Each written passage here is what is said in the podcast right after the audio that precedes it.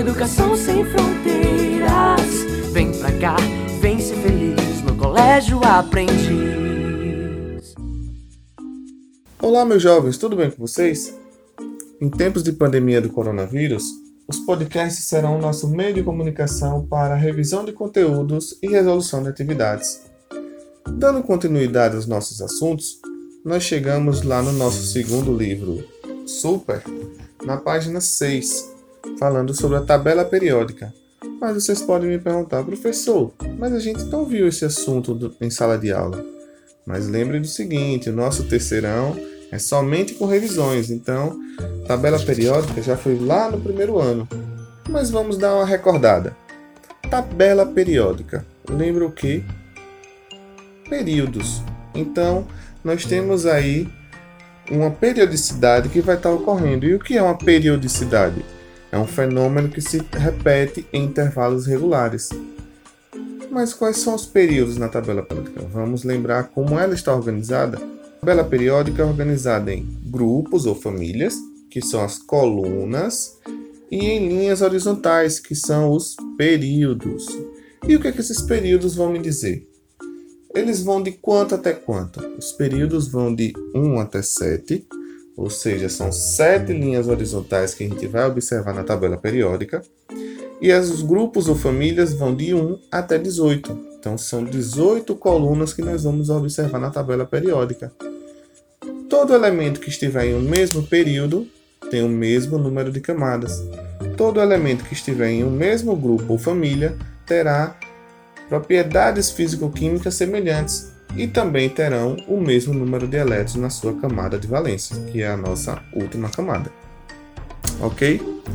Continuando a falar sobre classificações, nossa tabela ela também dá alguns nomes para as colunas, para os grupos ou famílias.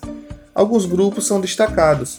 O grupo 1, chamado de metais alcalinos, então todos os metais que estão presentes nessa primeira coluna são chamados assim. Grupo 2, metais alcalinos terrosos. Grupo 16, grupo dos calcogênios. Grupo 17, grupo dos halogênios. E grupo 18, grupo dos gases nobres. Professor, tem mais alguma classificação na tabela periódica? Tem sim. Nós temos os elementos representativos. Eles são os elementos que estão na família 1 e 2 e os elementos que estão nas famílias de 13 a 18. Por que esse nome representativos? Porque eles são os elementos que são mais lembrados durante o nosso ano letivo, tanto no primeiro, segundo e terceiro ano do ensino médio. Sempre vamos estar falando deles nas ligações químicas, distribuições eletrônicas e assim sucessivamente. A gente não citou ainda, família 3 até família 12, elementos de transição. Mas professor, e aquelas duas linhas que ficam lá embaixo? Como a gente pode classificar? Classificamos como elementos de transição interna. Porque então essas duas famílias ficaram conhecidas como lantanídeos e actinídeos. OK? Mais uma classificação para a gente finalizar por hoje. Temos a classificação dos metais, que são todos os elementos químicos que apresentam brilho, conduzem corrente elétrica.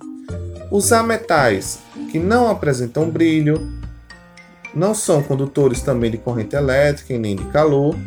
Nós temos os semimetais, então são intermediários, têm algumas propriedades dos metais, têm algumas propriedades dos ametais. E por fim, os gases nobres, são os elementos mais estáveis que a gente tem na tabela periódica. Por isso, dificilmente eles vão se ligar com outros elementos. Por isso, essa nobreza. Então, nobre, lembre de nobreza, então fica ali no seu status e não vai buscar aí relações com nenhum outro elemento químico, porque eles já são os mais estáveis da tabela periódica. Ok, meus jovens, por hoje é só. Espero que todos tenham estudado, tenham feito suas anotações. No mais, até o próximo encontro. Saúde!